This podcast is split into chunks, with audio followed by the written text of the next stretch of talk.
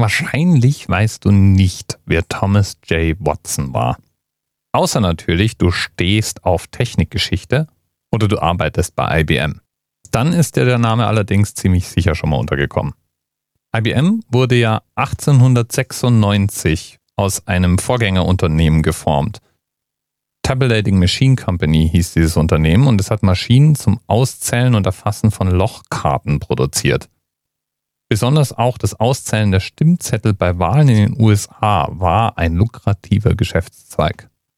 Ja, zumindest bis irgendjemand auf die Idee kam, Hersteller solcher Maschinen für nicht gezählte Stimmen haftbar machen zu wollen. Und das war auch der Moment, in dem diese Firma aufgehört hat, solche Maschinen zu bauen. Jedenfalls hatte die damalige Unternehmung Tabulating Machine Company und später dann Computing Tabulating Recording Company nur sehr wenig mit dem zu tun, was wir uns heute unter IBM vorstellen.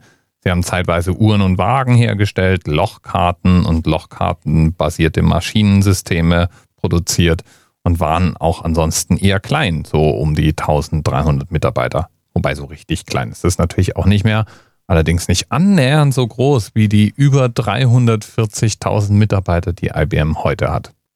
Thomas J. Watson, über den wir jedenfalls gleich sprechen werden, der übernimmt die Firma 1914 als Chef der Computing Tabulating Recording Company. 1924 wird das Unternehmen dann in IBM umbenannt. Und er sollte das Unternehmen weiter leiten und prägen bis ins Jahr 1955 hinein. Und da wären wir jetzt bei der ersten Wissensfrage angekommen. Wofür steht denn IBM eigentlich? Und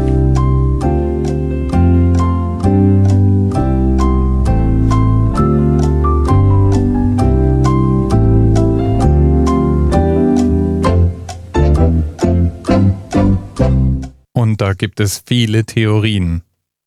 I break monthly oder I bring madness oder wie wir es mit I've been mesmerized oder Ideas bring money. Auch eine schöne Abkürzung. Gelegentlich haben auch schon mal Microsoft-Mitarbeiter behauptet, IBM würde für Ich bewundere Microsoft stehen. Ne, stimmt natürlich alles nicht. Auch It's Better Manually ist auch nicht richtig, sondern eigentlich steht IBM für International Business Machines. Ah. Thomas J. Watson jedenfalls hat IBM mehrere Jahrzehnte lang geleitet und geprägt. Besonders ein ausgesprochener Fokus auf Vertrieb und für das Arbeitsklima und die Loyalität der Mitarbeiter machten ihn bekannt. Er wurde von Zeitgenossen als der weltbeste Verkäufer bezeichnet.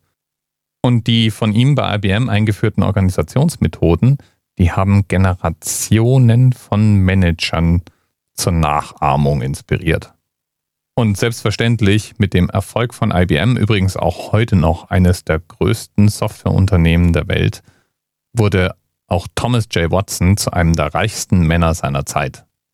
Und warum erzähle ich dir das alles? Das erzähle ich dir wegen einer Maschine, die Watson als der weltbeste Verkäufer im Jahr 1952 auf den Markt brachte, die IBM 701. Das ist ein Großrechner der 700er Serie und er markiert den Übergang von elektrischen Rechenmaschinen mit zum Teil noch mechanischen Elementen zu vollelektronischen Computern.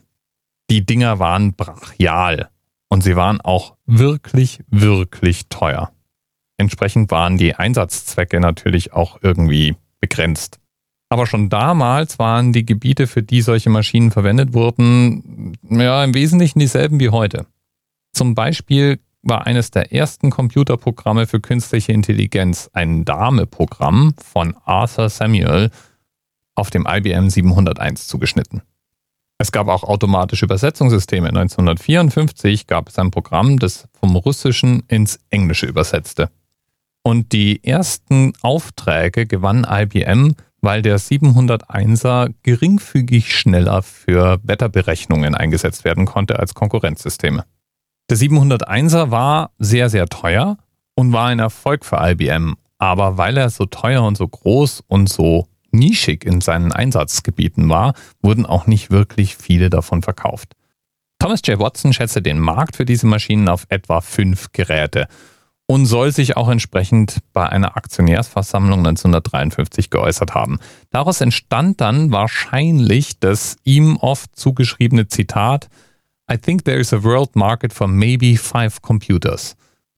Über dieses Zitat wird sich seither immer wieder mal lustig gemacht, aber wahrscheinlich hat er das so nie gesagt und wenn er es so gesagt hat, war es eben nur auf diese IBM 701er Serie bezogen. Von denen verkaufte er dann zum Schluss mehr, als er selbst gedacht hatte. 19 dieser Maschinen wurden insgesamt installiert. Zum Erfolg dieser Maschine trug wahrscheinlich auch bei, dass es zum ersten Mal nicht nur Lochkartenleser und Lochkartendrucker sowie normale Drucker als Ein- und Ausgabegeräte gab, sondern eben auch die Möglichkeit, Daten auf Magnetband abzuspeichern. Ein eigens dafür entwickeltes Gerät wurde mit der IBM 701 ausgeliefert.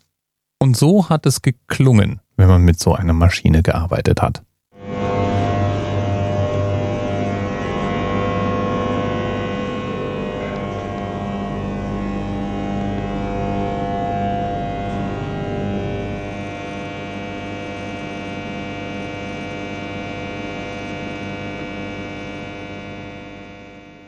Bis bald.